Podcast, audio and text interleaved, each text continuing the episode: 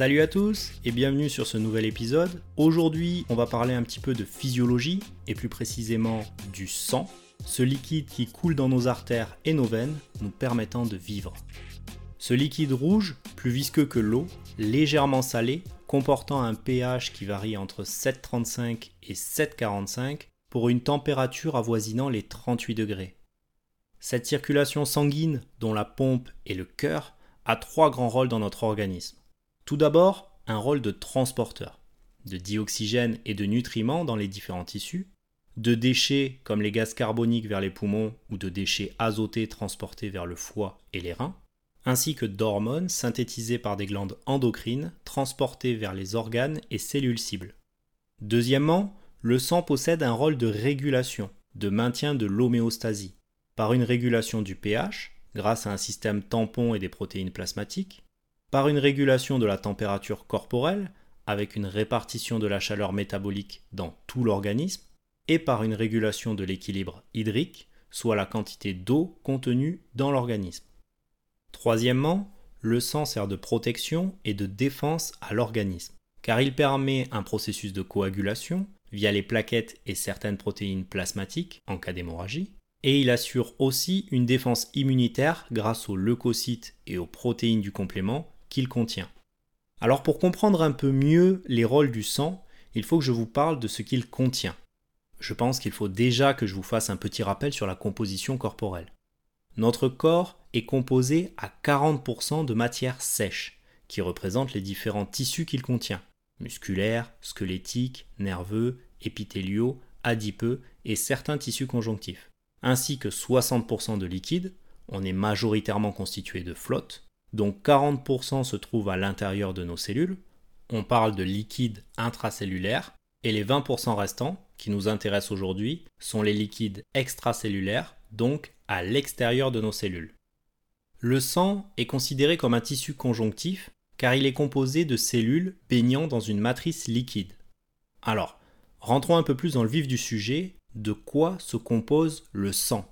Eh bien, on y retrouve du plasma, de l'ordre de 55%, des érythrocytes, les fameux globules rouges, qui représentent environ 45%, et un peu moins d'un pour de plaquettes et de leucocytes, plus connus sous le nom de globules blancs. Donc 55% de plasma, 45% de globules rouges et moins d'un pour de plaquettes et de globules blancs. Alors, je vais approfondir en résumant le plus possible, pour faire plaisir aux passionnés, et ça fera un petit rappel pour les professionnels. Les globules rouges, aussi nommés hématies, ont pour fonction principale de transporter du dioxygène des poumons jusqu'aux organes, grâce à l'hémoglobine qu'ils contiennent. Ils ont une durée de vie moyenne de 120 jours, soit environ 3 mois avant d'être dégradés, ce que l'on nomme hémolyse, et l'on met 5 à 7 jours pour en former de nouveaux par les mécanismes de l'érythropoïèse qui durent environ une semaine. Concernant les globules blancs, nommés leucocytes, ils servent à défendre l'organisme. Il en existe une multitude, je ne vais pas détailler les rôles de chacun, juste les nommer. On a des neutrophiles, eosinophiles, basophiles, lymphocytes B et T, ainsi que des monocytes et macrophages. Peut-être que je vous ferai un épisode sur le système immunitaire, dites-moi dans les commentaires si ça vous intéresse. Maintenant, passons aux plaquettes. Qu'est-ce que c'est que ça? Ces plaquettes, aussi appelées thrombocytes, qui sont des petites cellules formées dans la moelle osseuse, ayant une durée de vie de moins de 10 jours. Leur rôle principal est l'hémostase, c'est-à-dire l'ensemble des mécanismes qui permettent d'arrêter une hémorragie, soit un saignement. Elles viennent tout d'abord s'agglutiner sur la plaie afin de la colmater rapidement, en parallèle d'une vasoconstriction immédiate des vaisseaux endommagés c'est-à-dire un resserrement des vaisseaux pour arrêter le saignement. Pour vous donner une image, si quelqu'un se fait couper net un membre, il y aura relativement peu de saignement par rapport à ce qu'on pourrait imaginer, parce que votre corps va de lui-même empêcher le plus possible la circulation sanguine vers ce membre. Il y aura ensuite une coagulation plasmatique. Alors, qu'est-ce que le plasma, qui représente quand même 55% du volume sanguin total dans notre corps? Eh bien, ce plasma, c'est environ 92% d'eau, pour plus ou moins 8% de soluté. Dans ces solutés, on retrouve des protéines, fibrinogènes, globulines, albumines, des nutriments, des hormones, des gaz, des électrolytes, des substances azotées, des déchets métaboliques ainsi que des vitamines, dont la vitamine K, qui a une importance capitale dans la coagulation sanguine. Voilà dans l'ensemble pour la composition du sang. De manière très résumée, il ne s'agit pas ici d'un exposé exhaustif type cours de physiologie sur le sang, mais d'un épisode pour savoir analyser sa prise de sang. Alors, pourquoi, quand et comment faire une prise de sang? Concernant le pourquoi, ben, c'est tout simplement pour contrôler les composants et leur teneur dans votre sang. Ça permet d'avoir une certaine vision de votre état de santé à un instant T, mais ça a surtout un rôle préventif en cas de mesures anormales qui mettraient en danger votre santé. Maintenant, vis-à-vis du quand, de la fréquence, il est recommandé de faire un contrôle tous les 5 ans si tout va bien sur les analyses de la dernière prise de sang, et tous les 2 ans après 50 ans. Bien sûr, s'il y a une pathologie ou un traitement hormonal type pilule contraceptive ou autre, il faut faire des contrôles plus réguliers en suivant les recommandations de votre médecin. Après, en tant que professionnel de la santé, j'ai tendance à préférencier un contrôle annuel afin de pallier au plus tôt en cas de problème, mais surtout pour avoir un contrôle et une évolution plus représentative dans le temps. Et pour finir sur la question du comment, la prescription médicale n'est pas toujours obligatoire, surtout si vous êtes dans l'urgence, comme une recherche de grossesse, un dépistage du VIH ou autre. Après, il faut absolument une ordonnance du médecin pour un bilan sanguin complet, pour certaines pathologies, et surtout pour être pris en charge par la sécurité sociale et la mutuelle. Pensez à être à jeun d'au moins 12 heures pour l'analyse de la glycémie et des lipides. Donc, arrêtez de manger au moins 12 heures avant d'aller au laboratoire, mais vous pouvez quand même boire de l'eau. Tant que l'on est sur les conditions, pour ceux qui souhaitent donner leur sang, il faut remplir plusieurs critères préalables. Dis-moi. Il t'arrive de saigner.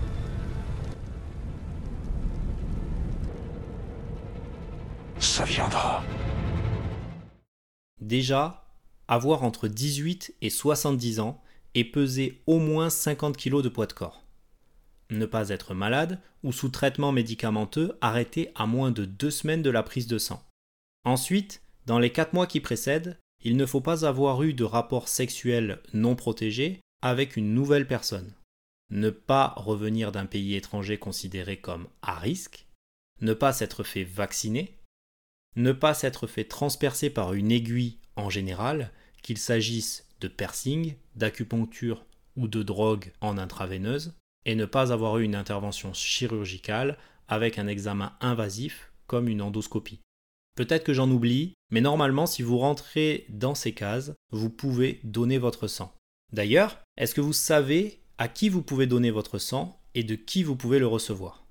La notion de groupe sanguin A, B, O et de résus positif et négatif. Eh bien, dans la membrane de nos cellules, nous avons des glycoprotéines spécifiques, qui sont une combinaison entre un sucre et une protéine, nommée antigène du soi, qui font de vous quelqu'un d'unique. Dans le cadre des globules rouges, ces antigènes du soi sont appelés agglutinogènes. Et dans notre plasma, nous avons des anticorps nommés agglutinines. L'agglutinine A réagit avec l'agglutinogène et l'agglutinine B réagit avec l'agglutinogène B. C'est-à-dire que nous ne possédons pas les agglutinines, soit les anticorps, qui pourraient réagir avec les agglutinogènes de nos propres globules rouges. Selon les agglutinogènes que l'on possède, on peut donner ou recevoir de certaines personnes.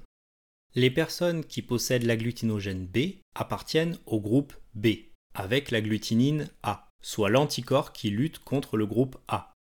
Cas particulier, le groupe O, qui possède l'antigène du soi Sur ses globules rouges, mais les anticorps qui luttent contre A et B.